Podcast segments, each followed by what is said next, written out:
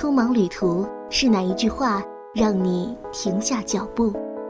孤单生活是哪个篇章触动你的心灵？九四一阅读早茶，各位听众，欢迎收听阅读早茶，我是西西。法国著名女作家杜拉斯以情人享誉世界，在她漫长的一生当中。有过许许多多以情人名义与之相伴的过客，匆匆而来，匆匆而去，一部情人饱含血泪。今天节目走进永远的情人玛格丽特·杜拉斯的文学世界。上世纪八零年代，随着《情人》一书被译介到中国，法国女作家杜拉斯为万千中国读者所推崇。影响了一些先锋作家的创作风格，并且成为持久风尚。对很多人而言，杜拉斯是《情人》的作者，是《广岛之恋》的编剧，是在少女时代与中国情人有过刻骨情爱的传奇女性，是绘尽情色之美的时尚标签。但在成为现象之前，杜拉斯其实已经走过了文学生涯和人生的大半程。他的文学创作也仅非一部情人可以概括。玛格丽特·杜拉斯原名玛格丽特·陶拉迪欧，一九一四年出生于印度。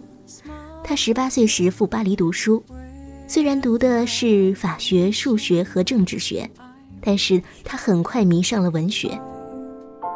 在他还是小姑娘的时候，他就对母亲说：“他想写作，他要的就是这个。”在情人中，杜拉斯也提到过这件事情。母亲对他的要求是，先读完中学，然后再正式通过中学数学教师资格会考。杜拉斯回忆当时的情景，他说：“我曾经回答他说，我在做其他一切事情之前，首先想做的就是写书，此外什么都不想做。”那时候的杜拉斯就是这么一个倔强可爱的女孩。也幸好杜拉斯没有放弃他的梦想。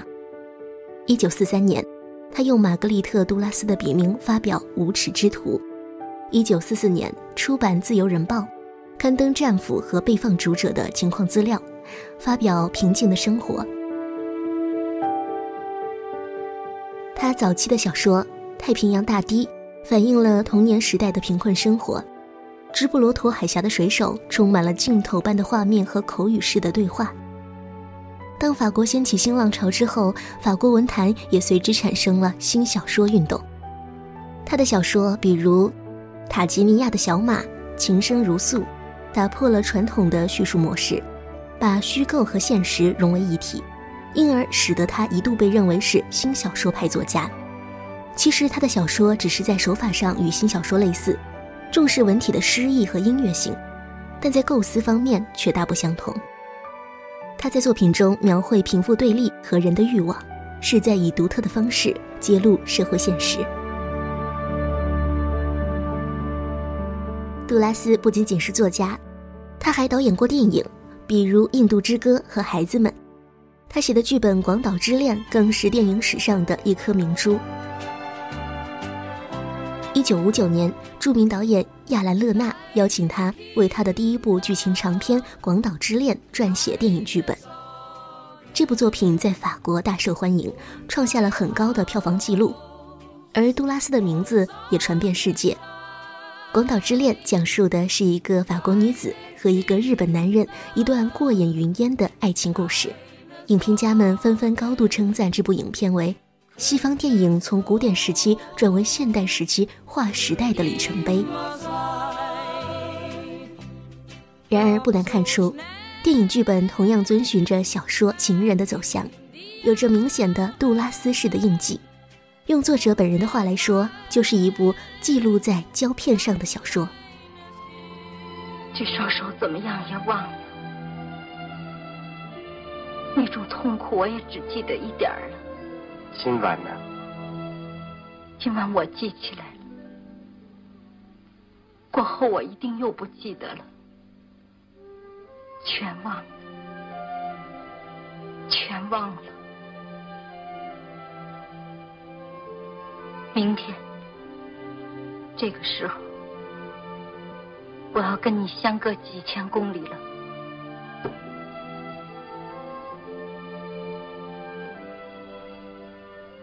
再过几年，我会忘记你的。另外一些像这样的事情，由于那日久成性的习惯，还会发生的。我会把你当遗忘的旧恋一样记起了你。我会怪自己健忘，又想起这次事情的。我早明白了。一九六五年，杜拉斯开始了导演生涯。他在一九八三年还获得了法兰西学院的戏剧大奖，作为法国重要的电影流派的暗派成员。一九八四年，杜拉斯在七十岁时发表了他最著名的小说《情人》。在这部十分通俗的、富有异国情调的作品里，他以惊人的坦率回忆了自己十六岁时在印度支那与一位中国情人的初恋，并且这部作品荣获了当年的龚古尔文学奖。这本书被翻译成四十多种文字，至今已经售出了二百五十万册以上。也使他成为了当今世界上最负盛名的法语作家。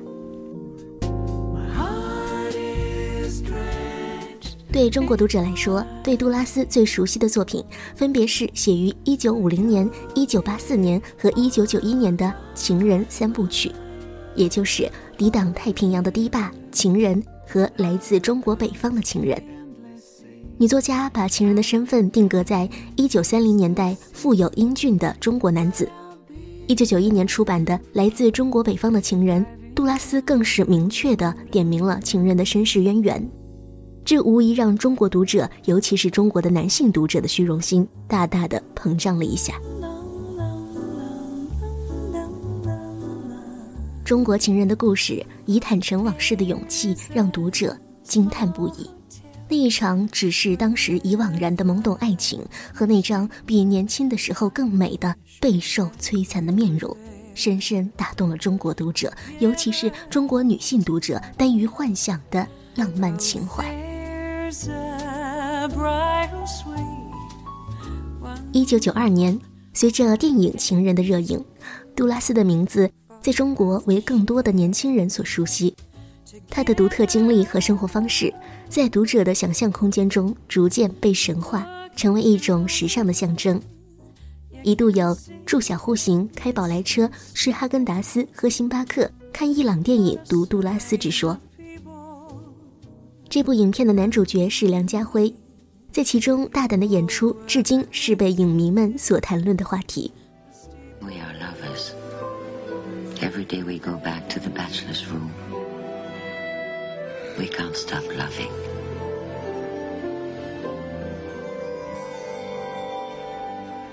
He does nothing, only love. Is that what you want? Yes. 或许是情人的形象上沾了一点中国社会的影子，或许是他独特的个人经历和新颖的语言表达吸引了中国人的好奇心，也或许是激发出广大中国女性对欲望的潜在渴望。总之，杜拉斯的情人风靡了中国的一个时代。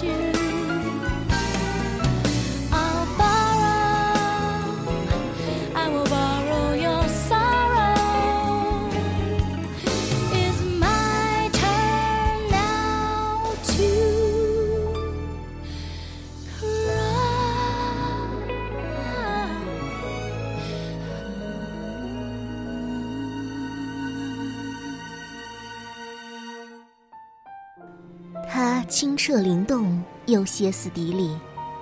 你离开我吧，白天还没有来到呢。不，大概我们这一生永远不会见面了吧。他自由随性，又浪漫诗意。We are lovers. Every day we go back to the bachelor's room. 他是永远的情人。爱的路上有你，我并阅读早茶，玛格丽特·杜拉斯。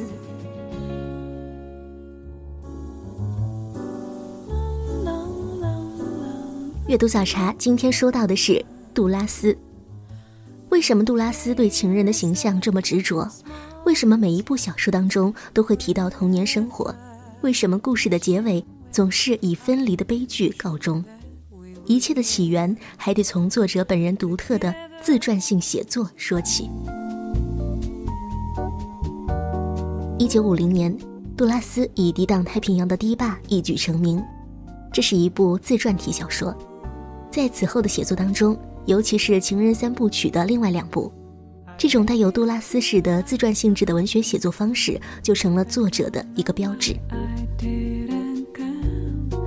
首先是《情人》，杜拉斯曾宣称，《抵挡太平洋的堤坝》是一部小说，而《情人》是叙述，是自传时的记忆残片。《情人》这部作品是他写作生涯当中的最高成就。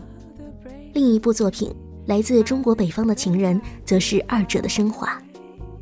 杜拉斯在记忆当中把故事美化，把人物美化，把情感美化。杜拉斯常常喜欢从经历取材写成作品，不过从经历到作品，并非是立刻写成文字，而是有一个过程的。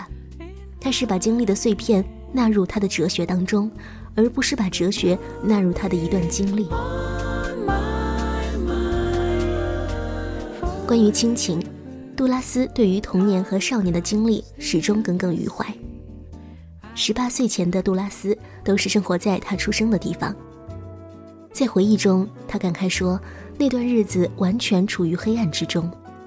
在殖民地的生活背景下，父亲早逝，母亲一个人挑起整个家庭的担子，来自于社会、家庭和种族的优越感带来了无穷的压力，也让母亲和整个家庭变得有些畸形。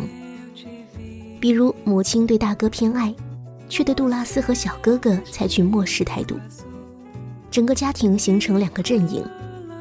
七十岁的杜拉斯在情人当中仍在讲述着这段关于毁灭和死亡的故事，关于这一家人的故事。作者对亲情的理解分成两派，也就是对母亲和大哥的恨，对父亲和小哥哥的爱。他说：“这恨就隐藏在我的血肉深处，就像刚刚出生只有一天的婴儿那样盲目。”杜拉斯在对爱绝望的时候表达的，也许就是恨吧。极端而坚强的奇女子。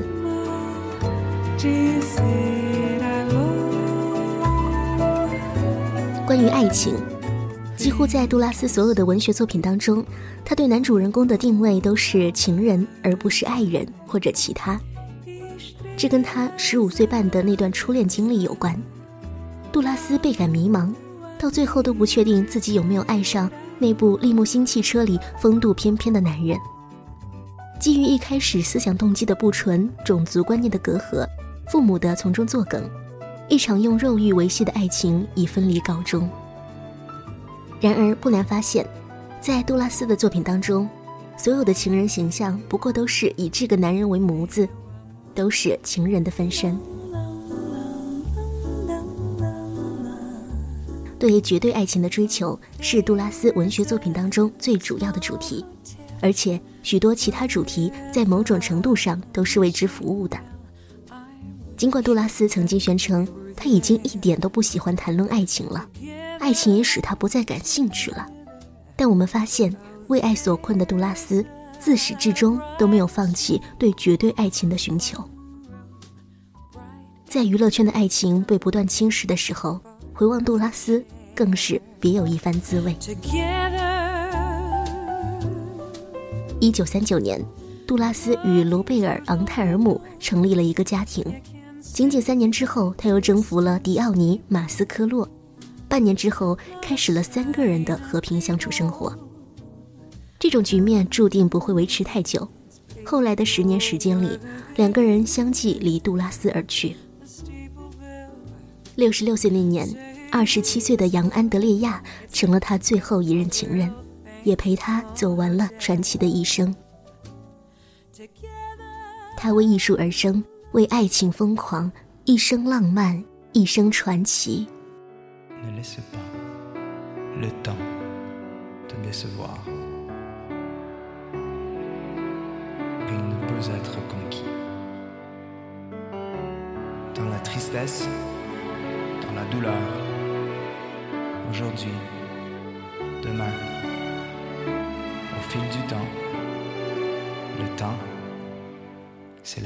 也许我会再遇见你，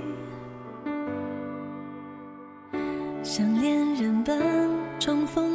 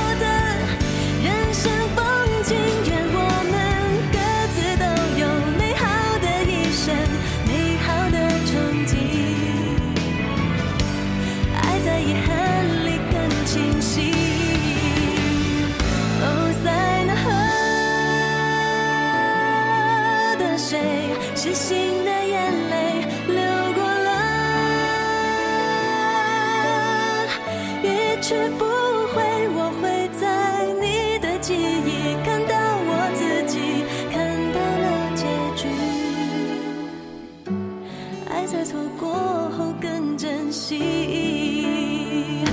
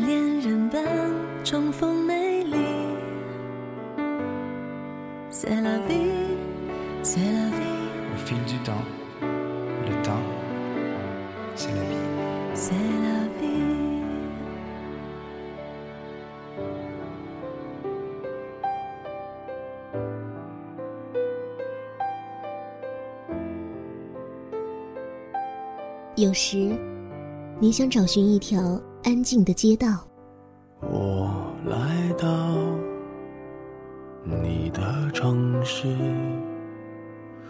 走过你来时的路，想象走进街角的旧书店，那里有老式的木窗、泛黄的招牌，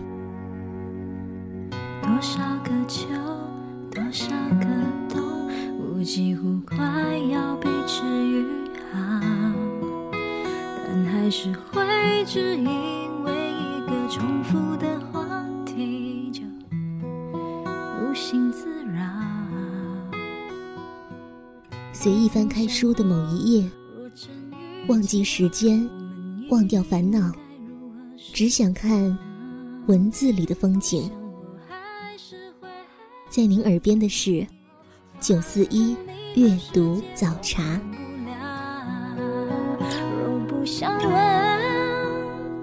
想被通知到，就把祝福留在街角。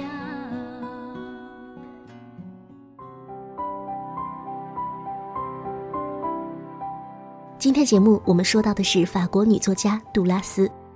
杜拉斯的写作风格非常鲜明，大段大段的心灵独白语言，第一人称与第三人称的灵活切换，注重诗性节奏，堪称电报式的短句子，与记忆的碎片形成对照。就如同马尔克斯、昆德拉、卡夫卡这些外国作家一样，杜拉斯的作品也被中国作家推崇、借鉴并模仿。著名作家王小波曾在文章当中写道：“到了近四十岁时，我读到了王道乾先生翻译的《情人》，又知道了小说可以达到什么样的文学境界。凭良心说，除了杜拉斯的《情人》之外，近十年来没有读过什么令人满意的小说。乔治·奥威尔的《一九八四》，还有些别的书，这些小说对我的意义都不能够和《情人》相比。”这本书的绝定美好之处在于，它写出了一种人生的韵律。由于杜拉斯的小说打破了传统的叙事模式，他一度被认为是新小说派的作家。所以他的作品很快就进入了中国学者的视野。他最早被翻译到中国的作品是王道乾翻译的《情深如诉》。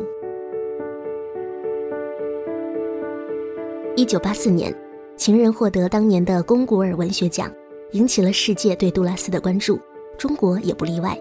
在一九八五年至一九八六年，出现了杜拉斯作品的出版高潮。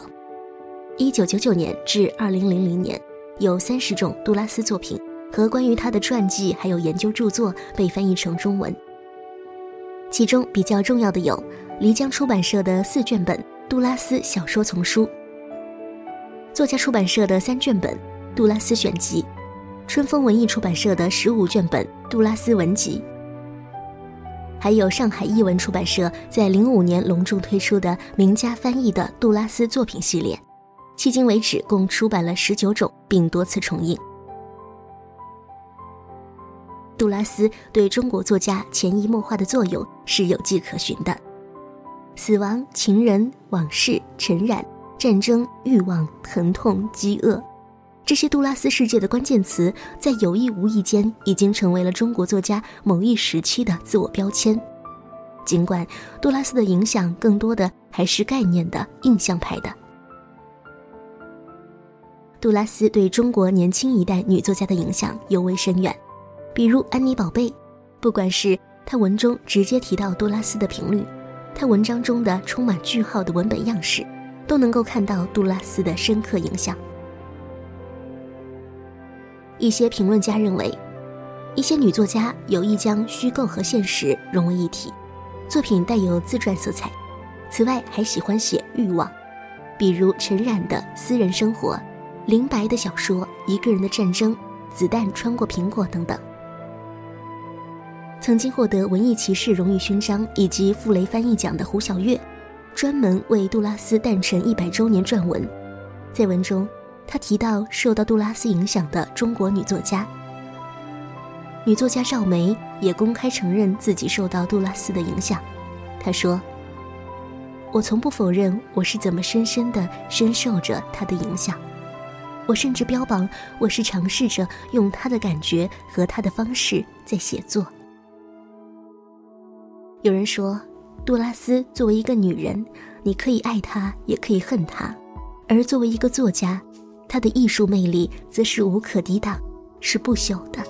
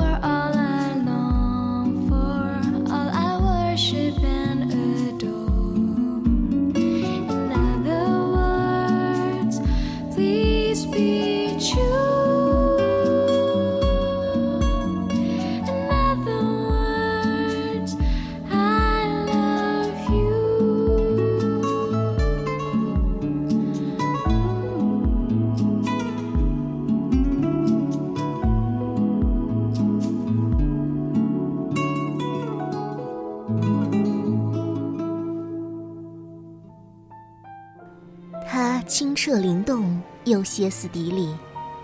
你离开我吧。白天还没有来到呢。不，大概我们这一生永远不会见面了吧。他自由随性，又浪漫诗意。We are lovers. Every day we go back to the bachelor's room. 他是永远的情人。爱的路上有你，我并阅读早茶，玛格丽特·杜拉斯。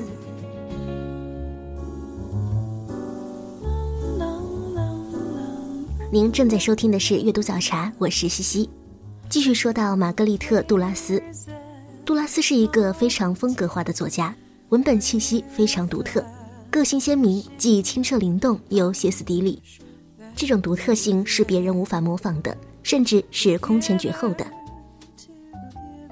无论人们是喜欢或是厌恶，可以确定的一点就是，在法国乃至全世界，杜拉斯热从未减退。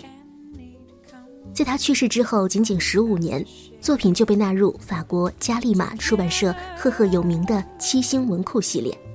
这个系列专门收录经典作家的作品，位列其中意味着已经进入了文学的万神殿。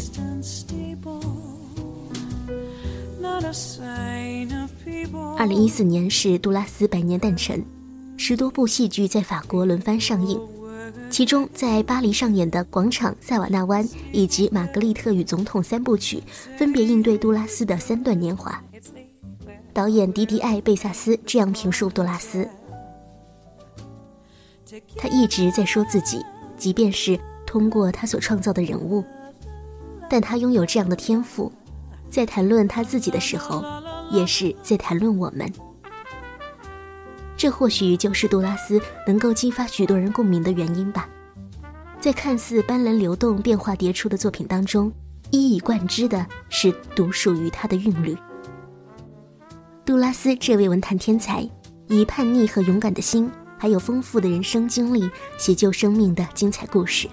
在读者心中，杜拉斯一系列的情人形象将永远的处在繁花似锦的年华里，永远不会枯萎凋零。今天的阅读早茶就是这样，我是西西，我们下期再会。